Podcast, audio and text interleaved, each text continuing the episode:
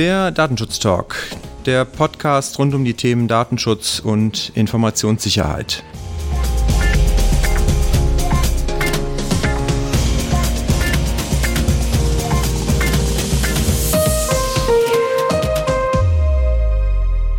Heute freue ich mich ganz besonders, dass wir einen Gast hier bei uns im Podcaststudio der Migosense haben, einen äh, geschätzten Kollegen im Datenschutz, der schon seit 2004 Datenschutz macht, Datenschutzbeauftragter von einem Telekommunikationsunternehmen ist und ähm, ja, nicht nur Datenschutz macht, sondern auch noch ganz viele andere Kenntnisse rund um das Telekommunikationsrecht hat. Ich begrüße ganz herzlich Stefan Wroner von der Unity Media heute hier bei uns. Tag, Herr Gossen. Schön bei Ihnen zu Gast zu sein. Vielen Dank für die Einladung. Ja, herzlich willkommen und ähm, ich habe es schon gesagt, Sie machen sehr lange schon Datenschutz, sehr intensiv natürlich auch rund um das Thema Telekommunikationsrecht und darüber hinaus aber ja auch viel im Bereich der Regulierung tätig. Vielleicht können Sie noch mal einmal ganz kurz sagen, so was Ihre Sphäre ist neben dem Telekommunikationsrecht äh, oder neben dem Datenschutzrecht im Bereich der Telekommunikation, was so alles zu Ihren Steckenpferden dann auch gehört. Ja, vielen Dank. Die Unity Media ist ein Breitbandkabelnetzbetreiber in Nordrhein-Westfalen, Hessen und Baden-Württemberg. Und ich bin zunächst Mitarbeiter der Rechtsabteilung und war von Anfang an zuständig für den Bereich Technik, Netz, IT, Netzzusammenschaltung und äh, so wurde dann 2004 auch die Bitte an mich herangetragen, den Datenschutz zu betreuen. Und das ist natürlich eine sehr, sehr spannende Sache, wenn man an der Schnittstelle zwischen sehr komplexen Rechtsfragen und der sich schnell entwickelnden Technik ähm, tätig sein darf. Kombiniert mit dem IT-Recht und dem IT-Sicherheitsrecht ein schönes Paket, das jedem Juristen viel Freude bereitet. Das Thema Datenschutz aber ist doch eines der Themen, mit denen Sie sich auch in den letzten Jahren doch sehr intensiv und ich glaube auch fast, fast ausschließlich beschäftigt haben. Und ähm, auch sehr viel Erfahrungen natürlich dort dann in der Praxis gesammelt haben, was die Operationalisierung dieser Themen angeht, insbesondere dann auch jetzt mit der DSGVO nochmal, glaube ich, sich viele praktische Fragestellungen ergeben haben, die in einem Umfeld, gerade Telekommunikation, ist ja doch eher ein sehr heterogenes Feld, was sich auch sehr schnell entwickelt, was von den Leistungen her, die äh, Bandbreiten, die sich immer weiter erhöht haben in den letzten Jahren, die Anforderungen an Schnelligkeit, an Versorgung, an Ausbau, ja viele Herausforderungen auf der technischen Seite und damit einhergehend natürlich auch aus der datenschutzrechtlichen Sicht mit sich gebracht haben. Vielleicht können Sie einmal sagen, was so waren die, die größten Themenfelder in den letzten zwei Jahren, seitdem, oder vielleicht auch drei Jahren, seitdem Sie sich mit der DSGVO beschäftigt haben. 2016 ist sie veröffentlicht worden, also wahrscheinlich eher fast vier Jahre. Ähm, was waren so die größten Themenfelder, wo Sie gesagt haben, das waren große Herausforderungen in einem Telekommunikationsunternehmen, die tatsächlich zu operationalisieren? Hm. Ja, das Thema Datenschutz begleitet uns in der Telekommunikation natürlich schon sehr lange. Als Telekommunikationsanbieter sind wir ja dem Fernmeldegeheimnis verpflichtet, einem quasi Spezialgesetz, ähm, das uns als Telekommunikationsdiensteanbieter zu besonderer Vertraulichkeit verpflichtet. Insofern war einerseits die Datenschutzgrundverordnung keine wirkliche Neuerung für uns, aber sie gibt natürlich gerade den Bürgerinnen und Bürgern, die unsere Kunden sind, weitgehende Rechte. Eigentlich könnte man sagen, die Bürgerinnen und Bürger sind die Gewinner der Datenschutzgrundverordnung und so müssen wir als Unternehmen natürlich die Rechte und ähm, Forderungen, die die Bürger an uns stellen, entsprechend operationalisieren. Das betrifft vor allen Dingen die betroffenen Rechte. Und was sind die betroffenen Rechte? Das ist typischerweise das Auskunftsanspruch, der Auskunftsanspruch, aber natürlich auch das Recht auf Löschung, auch häufig mit dem Recht auf Vergessen werden gleichgesetzt, Berichtigungsansprüche und ähm, anderes, was wir haben umsetzen müssen. Und das in einem Unternehmen, das sehr viele Daten der Kunden verarbeitet, gar nicht so einfach, wenn sie einen ganzen Zoo an IT-Systemen haben, an Netz haben, äh, das sie benötigen, um äh, die einzelnen Dienste zu erbringen. Und nun kommt der Bürger auf sie zu, der Kunde auf sie zu und sagt, was, oh Unity Media, hast denn du an Daten von mir? Dann ist das eine echte Herausforderung, das zusammenzustellen, datenschutzgerecht zusammenzustellen und dem Bürger, der ja kein Telekommunikationsexperte ist, einen Überblick in einer Form zu schaffen, der wirklich Transparenz für den Einzelnen bringt. Das war, glaube ich, eine der wesentlichen Voraus, der wesentlichen Herausforderungen, die wir hatten. Datenschutz in der Telekommunikationsbranche ist ja ein Themenfeld, mit dem wir uns auch schon äh, seit einiger Zeit äh, beschäftigen und ähm, wo wir auch viel, viel äh, operative Themen mit betreuen und begleiten. Die mm, ja, Zusammenstellung dieser Auskunftsansprüche war in der Vergangenheit äh, bei einigen unserer Kunden oft auch noch ein manuelles äh, Verfahren, wo man natürlich auch früher schon gewisse Mengen hatte, also durchaus auch ähm, zwei- bis dreistellig pro Monat an, an Anfragen, die zu bewältigen waren.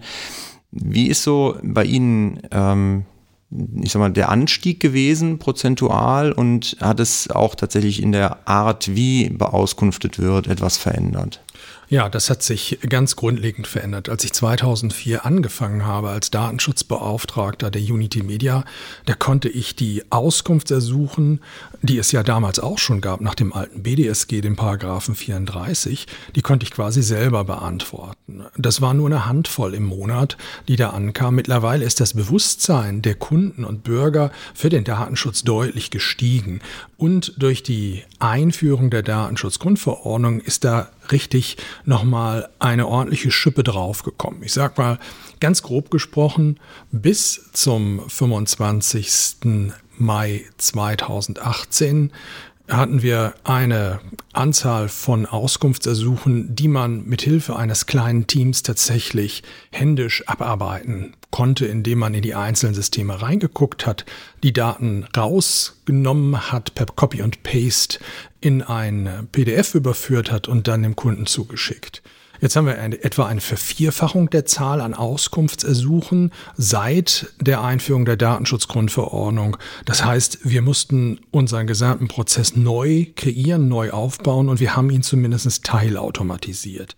Am Anfang steht immer noch ein Mensch, der das Auskunftsersuchen des Kunden entgegennimmt, dann die entsprechenden Schritte, meistens im Kundenverwaltungssystem, ähm, einleitet und dann wird automatisiert über ein System in anderen Systemen Daten abgefragt, die werden zusammengeschrieben und dann am Ende noch einmal durch einen Menschen überprüft, der es dann freigibt und dann wird es per Post schriftlich an den jeweiligen Auskunftsersuchenden versandt. Das ist das Verfahren und das ist durchaus eine erhebliche Neuerung und Verbesserung des Prozesses und das ist auch sehr, sehr kundenfreundlich. Man kann sagen, dass wir die allermeisten ähm, Auskunftsersuchen innerhalb einiger Tage abarbeiten. In komplexeren Fällen dauert es ein bisschen länger, aber insgesamt sind die Betroffenen sehr zufrieden damit. Ich vermute, heute beantworten Sie die aber nicht mehr alle selber, sondern da gibt es wahrscheinlich Menschen im Unternehmen, die das tun bei solchen Mengen. Ist das etwas, was äh, Sie dann auch in Ihrem Datenschutzteam machen oder ist das in anderen Einheiten im Unternehmen organisiert, die auch üblicherweise halt mehr an der Kundenschnittstelle zu tun haben? Das ist tatsächlich ein Teil des Kundenservices geworden. Das heißt, wir haben ein kleines Team in Bochum sitzen, die äh, diese Anfragen entgegennehmen. Häufig sind es auch nicht nur reine Auskunftsersuchen, die uns erreichen, sondern der Kunde möchte vielleicht Änderungen an seinem Vertrag vornehmen und eine Auskunft ersuchen. Wir haben aber auch Menschen, die gar keine Kunden sind und trotzdem haben sie natürlich das Recht, nach Artikel 15 der Datenschutzgrundverordnung uns erst einmal zu fragen, haben wir überhaupt Daten von Ihnen? Also, da gibt es auch viele Negativauskünfte, weil Menschen vermuten, dass wir Daten haben könnten, wir ihnen aber mitteilen dürfen, nein, wir haben keine Daten von dir in der Verarbeitung und äh, auch das kann nur durch ein kleines Team erledigt werden. Und nah am Kunden sein bedeutet auch hier am besten es in den Kundenservice zu geben und den Kundenservice durch kompetente Datenschutz Beratung äh, zur Seite zu stehen. Ist das eine besondere Herausforderung, wenn Kunden mehrere Anliegen in einem Schreiben formulieren, also zum Beispiel dann Änderungen am Vertrag und ein Auskunftsersuchen wünschen? Also das ist ein guter Grund dafür, es jedenfalls im Kundenservice zu lassen, weil der Kundenservice meist ein, über einen besseren Erfahrungsschatz im Umgang mit Kunden verfügt, dahingehend, wenn einer ein Produkt ändern möchte oder eine Beschwerde hat hinsichtlich einer bestimmten Leistung und dies mit einem Auskunftsanspruch nach DSGVO verbindet, dann kann der Kundenservice gegebenenfalls das gleichzeitig in einem Schreiben beantworten oder die Aufgabe teilen und sagen, ein Teil des Kundenservice erledigt das Kundenanliegen im klassischen Sinne hinsichtlich des Vertrages und der andere Teil des Kundenservice beantwortet das datenschutzrechtliche Anliegen des Kunden. Jetzt haben Sie eben schon äh, angesprochen, dass Sie als Telekommunikationsanbieter ja auch spezialgesetzlichen Regelungen, auch was den Datenschutz angeht, unterworfen sind. Hier insbesondere natürlich im Telekommunikationsgesetz, Fernmeldegeheimnis, aber auch zum Thema Bestandsdaten gibt es ja spezielle Regelungen. Gleichzeitig haben Sie aber auch eben schon auf die Datenschutzgrundverordnung und früher auch auf die BDSG-Regelungen rekurriert. Jetzt ist es ja tatsächlich so, dass wir da widersprüchliche oder zumindest mal äh, im Detail unterschiedliche Regelungen haben, was den Umgang mit Bestandsdaten angeht und äh, andererseits, was die DSGVO verlangt. Sie haben auch schon eben darüber gesprochen, ja, das Recht der Löschung oder das Recht auf Vergessenwerden. Da haben wir ja in 95 zum Beispiel die Regelungen, dass die Bestandsdaten erst am Ende des Folgejahres, das auf die Vertragsbeendigung folgt, zu löschen sind. In der DSGVO gibt es aber so eine Regelung nicht mehr. Wie gehen Sie konkret bei Ihnen im Unternehmen mit diesen Widersprüchen um oder beziehungsweise ähm, schließen Sie sich da auch der Auffassung der, der Aufsichtsbehörden an, dass die Regelungen zu den Bestandsdaten im Telekommunikationsgesetz hier nur noch in, in ja, ganz wenigen Teilen tatsächlich einschlägig sind? Ja, in der Tat, Herr Gossen, Sie sprechen da ein ganz wesentliches Problem an. Als Telekommunikationsunternehmen sind wir natürlich grundlegend der Datenschutzgrundverordnung verpflichtet. Aber die Datenschutzgrundverordnung selber gibt den Mitgliedstaaten die Möglichkeit, ähm, Telekommunikations- oder Spezialregelungen für das Telekommunikationsrecht zu schaffen, nämlich auf Grundlage ebenfalls einer europäischen Verordnung zum elektronischen Kommunikationswesen. Und aufgrund dieser Verordnung sind insbesondere das Telekommunikationsgesetz und das Telemediengesetz in Deutschland in Kraft getreten. Und wir haben tatsächlich jetzt die Aufgabe, jeweils zu prüfen, was ist denn eigentlich einschlägig. Die jeweilige Norm des Telemediengesetzes und des Telekommunikationsgesetzes oder gegebenenfalls die Norm der DSGVO. Und da sind wir auch in Diskussion mit den Aufsichtsbehörden, die da eine Meinung zu haben. Und ähm, wir versuchen uns natürlich auch eine zu bilden, aber es besteht durchaus Rechtsunsicherheit. Wenn Sie jetzt gerade die Bestandsdaten ansprechen, die sind im Telekommunikationsgesetz im Paragraph 95 geregelt. Und ähm, da ist tatsächlich die Frage, inwieweit der Paragraph 95 von der DSGVO in seiner Anwendung verdrängt wird oder ob gegebenenfalls dieser 95 die Ausführung der EU-Kommunikationsrichtlinie aus dem Jahre 2002 ist. Und da muss man den 95 tatsächlich zerhacken. Einige Teile unterfallen nun der DSGVO, werden verdrängt und andere Teile gelten weiter.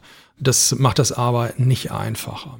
Und wenn wir jetzt noch ein bisschen weiter denken, im Moment gilt das Telekommunikationsrecht ja nur tatsächlich für klassische Telekommunikationsdienstleister. Das, was man Over-the-Top-Dienste, die OTT-Dienste nennt, zum Beispiel E-Mail-Anbieter, fallen nicht darunter.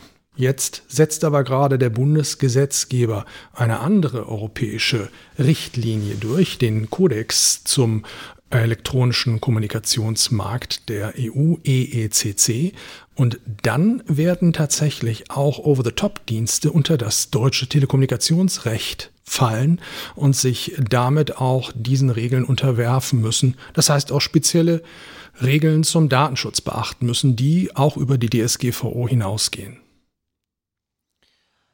Ja, es äh, bewegt sich da noch einiges und ähm, wir waren ja eben auch schon bei dem Thema Auskunftsanspruch, der sich dann jetzt ja nach der DSGVO richtet.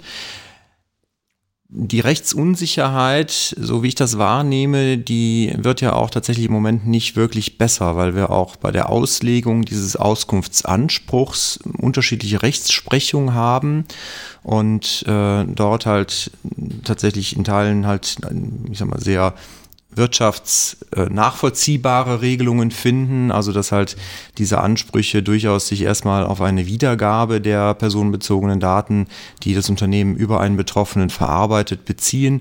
Ähm, andere Urteile gehen aber auch in die Richtung, dass es halt ein sehr umfassender Auskunftsanspruch ist, der sich zum Beispiel auch auf interne Korrespondenz, auf Kopien, auf echte Abschriften, also Fotokopien auch von, von Belegen beziehen.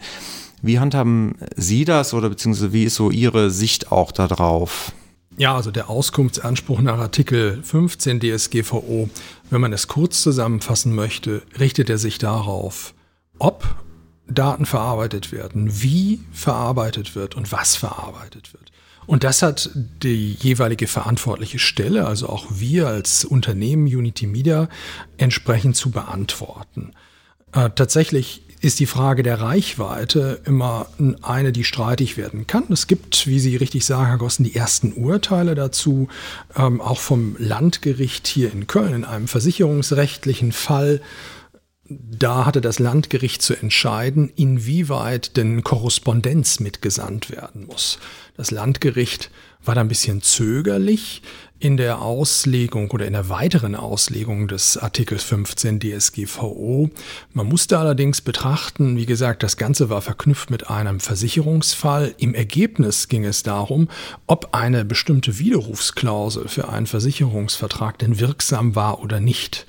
Und der Auskunftskläger wollte eigentlich von der Versicherungsgesellschaft sehr alte Unterlagen haben, berief sich dabei auf Artikel 15 DSGVO, jedoch weniger um sein grundrechtliches Schutzgut der informationellen Selbstbestimmung ähm, zu schützen, sondern um letztlich den Versicherungsvertrag wirksam in Frage stellen zu können in einem weiteren zivilrechtlichen Verfahren. Und da war das Landgericht eher zögerlich in der Auslegung des Auskunftsanspruches.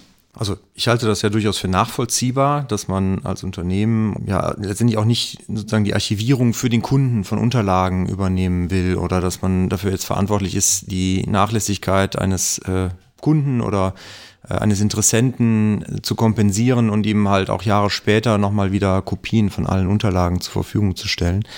Also von daher ist diese, diese, dieses Urteil für mich durchaus sehr nachvollziehbar, dass man halt da auch gewisse Schranken sieht. Ja, natürlich. Das, das kann man gut nachvollziehen. Stellen Sie sich vor, Herr Gossen, Sie sind ja ständig in Korrespondenz mit Ihren Kunden, insbesondere im Massengeschäft. Sie verschicken Rechnungen, Sie verschicken Hinweise zu Verträgen, Sie ändern entsprechende Leistungen für den Kunden. Und diese Korrespondenz erhält der Kunde ja. Und es ist die Frage, müssen Sie als verantwortliche Stelle das eigentlich nochmal zur Verfügung stellen? Nach dem alten ähm, Recht 34 BDSG hätte man gesagt, naja, der Auskunftsanspruch ist ja erfüllt. Ich habe dem Kunden das ja bereits zur Verfügung gestellt. Der Artikel 15 DSGVO, der könnte durchaus anders auszulegen sein. Insofern er hat das Landgericht Köln jetzt erstmal in dem versicherungsrechtlichen Fall ein Urteil gesprochen, aber beide die klagende Partei wie auch die beklagte Partei verfolgen das Verfahren weiter und letztlich wird vielleicht BGH oder EuGH oder der Europäische Gerichtshof abschließend feststellen, wie weit denn tatsächlich die Reichweite des 15 ist. Denn der europäische Gesetzgeber hat ja ein sogenanntes, naja, Exzessverbot in den Artikel 15 reingeschrieben, ähm, dahingehend, dass er formuliert hat, wenn mehrere Anfragen gestellt werden, gerichtet auf denselben Gegenstand, dann kann die verantwortliche Stelle auch die Kosten ersetzt verlangen dafür.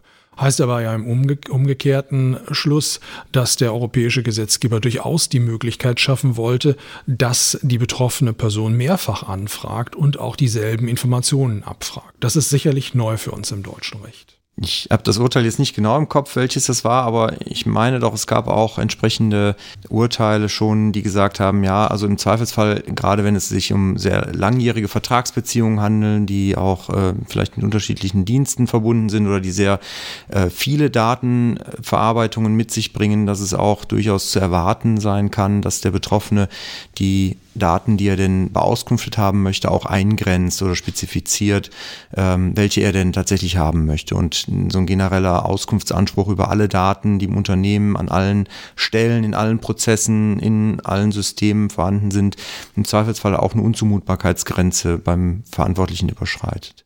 Genau, also als Unternehmen muss man sich natürlich auch immer überlegen, wie stelle ich denn dem Kunden, dem Betroffenen transparent dar, welche Daten ich in welcher Weise von ihm verarbeite. Da kann etwas weniger, aber in einer griffigen Darstellung durchaus mehr Transparenz bewirken als ein Erschlagen des Betroffenen mit massenhaft gelieferten Daten, mit denen er im Zweifelsfall nicht so einfach sich transparent verschaffen kann. Ja, wir sehen, die Rechtssicherheit wird nicht wirklich besser im Moment durch unterschiedliche Urteile auch in diesem Bereich. Ähm, auf der anderen Seite sehen wir natürlich auch die Aufsichtsbehörden, die jetzt mutiger werden, was die Bußgelder angeht. Wir haben die ersten, äh, ja, ich sag mal, hohen Bußgelder, die jetzt auch in der, in der Presse natürlich etwas für mehr Aufsehen gesorgt haben. Die Deutsche Wohnen mit 14,5 Millionen Euro, aber jetzt auch ein, äh, auch ein Telekommunikationsunternehmen, die 1 und 1 mit 9,5 Millionen Euro äh, belegt worden soweit ich weiß, alle noch nicht rechtskräftig aktuell Stand heute, aber trotzdem merkt man ja schon, die Aufsichtsbehörden werden tatsächlich selbstbewusster, was das Thema angeht, auch diese Bußgeldrahmen, die sie jetzt mit der DSGVO bekommen haben, mehr und mehr auszuschöpfen. Ja, in der Tat. Ähm, meines Erachtens nach ist es sogar das erste Bußgeld, das der Bundesbeauftragte für den Datenschutz jetzt ähm, belegt hat, die 1 und 1. Normalerweise sind ja die Landesbeauftragten für den Datenschutz zuständig, auch für die Bußgeldbescheide.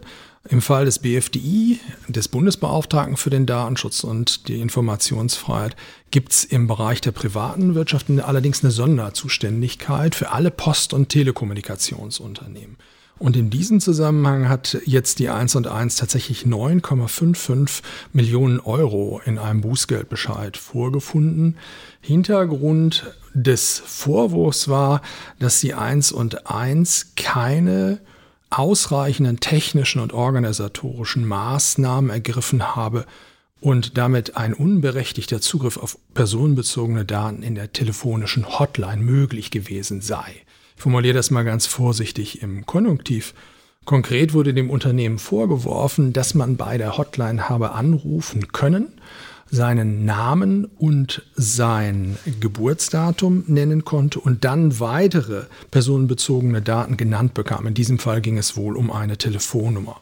Und der Bundesbeauftragte sah das als einen Verstoß gegen den Artikel 32 der Datenschutzgrundverordnung an. Artikel 32 regelt, ich sag mal, die IT-Sicherheit im Bereich Datenschutz. Wenn man davon ausgeht, dass hier ein Fall zugrunde gelegen, wahrscheinlich zumindest zugrunde gelegen hat, die was so die, die Pressemitteilungen hergeben, dass halt tatsächlich Daten halt beauskunftet wurden, die nicht hätten beauskunftet werden dürfen. Das ist ein Sachverhalt, der ist dann sehr schnell wahrscheinlich unstrittig, als unstrittig festzustellen. Auf der anderen Seite hat man aber auch das, das Gefühl, dass die Aufsichtsbehörden auf solche Fälle jetzt im Moment sich in erster Linie, was die Bußgelder angeht, konzentrieren. Also da, wo es dann ähm, über die Sache selber, dass es ein Verstoß war, wenig Diskussionen wahrscheinlich gibt. Ja, in der Tat. Die Aufsichtsbehörden, wir hatten ja, Sie hatten ja eben genannt, die Deutsche Wohnen, da war der Beauftragte des Landes Berlin zuständig und hat die Deutsche Wohnen mit einem Bußgeld belegt, als auch hier der Bundesbeauftragte für den Datenschutz. Die haben beide jedenfalls Sachverhalte gewählt, die sehr naheliegend und wahrscheinlich im Verhältnis zu dem Unternehmen unstreitig waren. Ich vermute, dass dies natürlich auch noch mit vielen ungeklärten Rechtsfragen im Zusammenhang mit den Bußgeldtatbeständen der DSGVO steht. Die müssen letztlich natürlich auch erst einmal geklärt werden. Und das Erste, was ja hervorsticht bei diesen Bußgeldtatbeständen, ist die Höhe.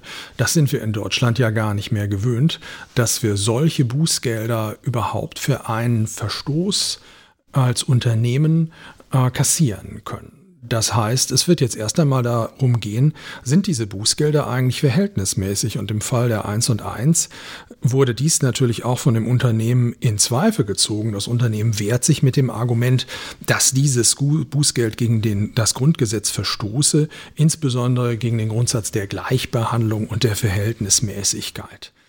Ja, die Verhältnismäßigkeit würde ich allerdings auch hier in Frage ziehen wollen, weil es offensichtlich sich hier um einen Einzelfall handelte, der, den der BFDI hier moniert hat.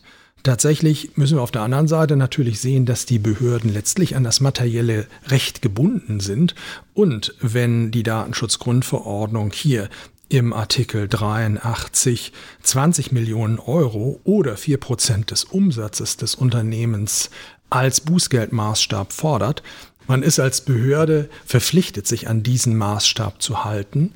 Sonst würden man im europäischen Vergleich natürlich sich dort ähm, erklären müssten und auch gegenüber den jeweiligen Landesbeauftragten für Datenschutz, die ebenfalls die DSGVO so auslegen müssen. Das haben die Behörden wohl auch vorausgesehen und sich ja auf einen einheitlichen Bußgeldrahmen schon vorher geeinigt.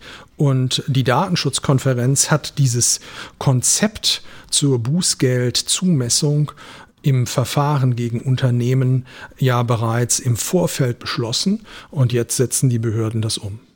Glauben Sie, dass das Bußgeld, wenn wir jetzt mal tatsächlich diesen Fall nehmen, die 1 und 1, äh, ohne diesen vorher definierten Rahmen anders ausgefallen wäre? Also hätte man sich da als BFDI zum Beispiel vielleicht dann auch nochmal ein bisschen individueller orientieren können, äh, wie so das Gesamtdatenschutzbild beim Unternehmen ist?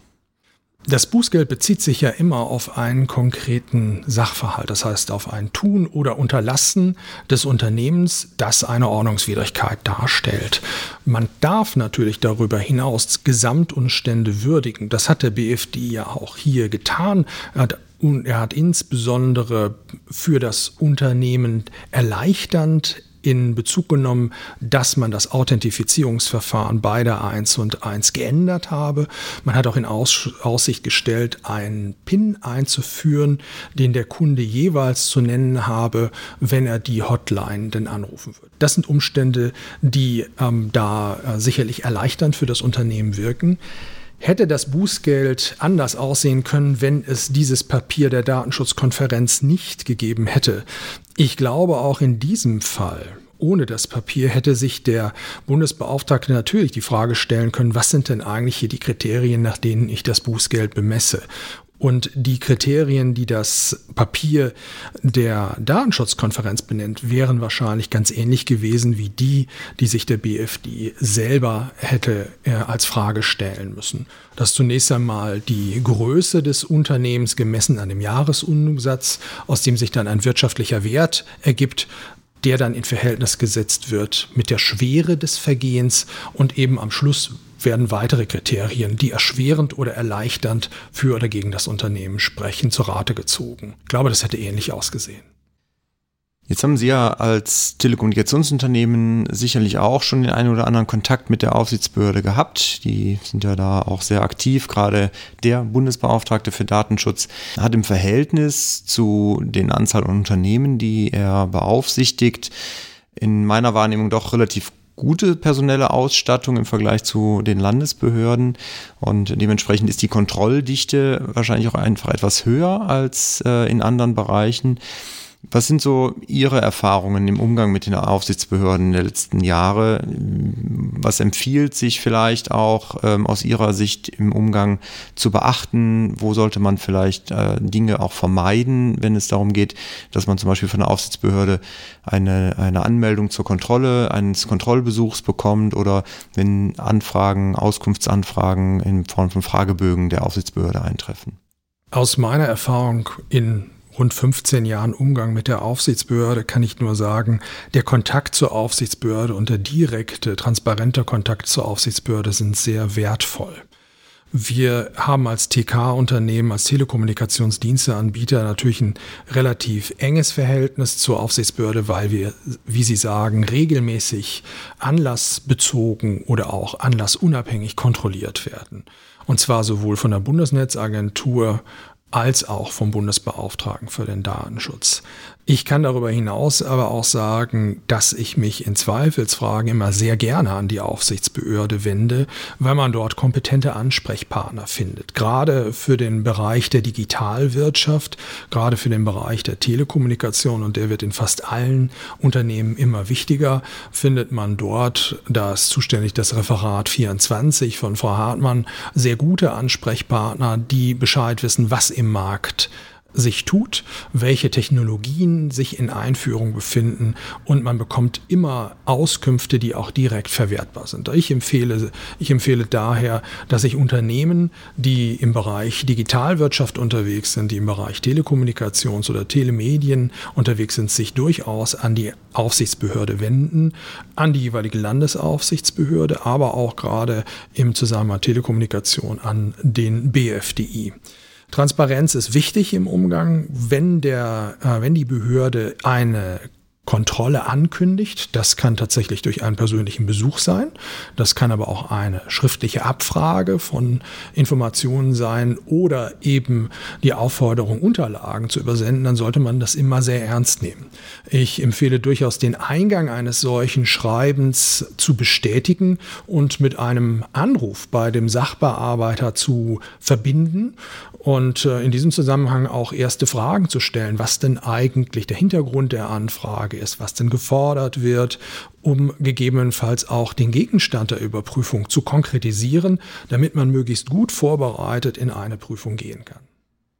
Also tatsächlich den transparenten, offenen Umgang mit der Aufsichtsbehörde zu pflegen und durchaus auch die Aufsichtsbehörde in ihrer Rolle als Beratungsinstanz in Datenschutzfragen dann auch zu nutzen und auch aktiv anzusprechen, wenn man halt vor größeren Herausforderungen steht, die vielleicht äh, sich auch datenschutzrechtlich nicht ganz eindeutig immer direkt beantworten lassen, was ja durchaus bei vielen Fragen heutzutage der Fall sein kann. So ist das, genau. Also möglichst transparent gegenüber der Aufsichtsbehörde auftreten und auch Fragen stellen.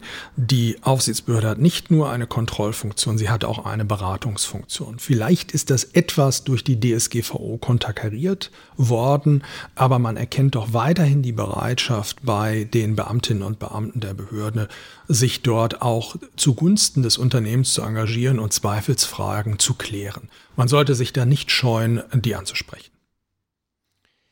Das heißt, Sie sprechen aber immer die für Sie zuständige Aufsichtsbehörde an. Also auch das hat man ja von den Aufsichtsbehörden so ein bisschen beklagt seitens der Aufsichtsbehörden, dass viele Unternehmen sich äh, mutmaßlich immer an die Aufsichtsbehörde dann gewandt haben, die in der Hoffnung, dass die unter, dass die Aufsichtsbehörden die Antwort geben, die man halt hören möchte oder die vielleicht ein bisschen wirtschaftsfreundlicher und, und äh, ähm, weitergehend vielleicht auch äh, sind als andere Aufsichtsbehörden. Da machen sie aber keinen Gebrauch von, sondern sie gucken schon, dass sie dann die für sie Zuständige erwischen. Wir sprechen ähm, nur die zuständigen Aufsichtsbehörden an, weil die ja letztlich auch für die Kontrolle unseres Unternehmens dann verantwortlich wären. Und wir wollen ja auch dann zu einem Ergebnis kommen, das äh, das trägt. Kann Unternehmen verstehen oder andere Verantwortliche, die sich vielleicht scheuen, mit einem bestimmten Anliegen an die Aufsichtsbehörde heranzutreten. Was kann man da machen? Man kann zum Beispiel ein Datenschutzberatungsunternehmen wie die Migosens bitten, an die Datenschutzaufsichtsbehörde heranzutreten für einen selber und dann die Frage zu stellen, quasi für den Mandanten, für den Klienten, um das zu klären. So braucht man sich selbst nicht zu erkennen geben und bekommt trotzdem eine Antwort von der Aufsichtsbehörde. Das machen die. Das ist ein äh, sehr praktischer Tipp, finde ich, finde ich ganz hervorragend als Lösung, gerade wenn man halt tatsächlich vielleicht brenzlige oder, oder kritische Dinge hat, wo man halt tatsächlich auch nicht erstmal direkt sich äh, gegenüber der Aufsichtsbehörde outen möchte, dass man bestimmte Dinge vielleicht vorhat, einführen möchte. Solche Sachen sind sicherlich dann immer gut über einen, einen äh, Mittelsmann dann anfragen zu lassen. Vielleicht, bevor wir zum Schluss kommen, noch ähm, so ein paar praktische Fragen, was so in der Zukunft auf Sie zukommt, beziehungsweise was sind so Themen, die Sie in näherer Zukunft oder mittelfristig erwarten im Datenschutz?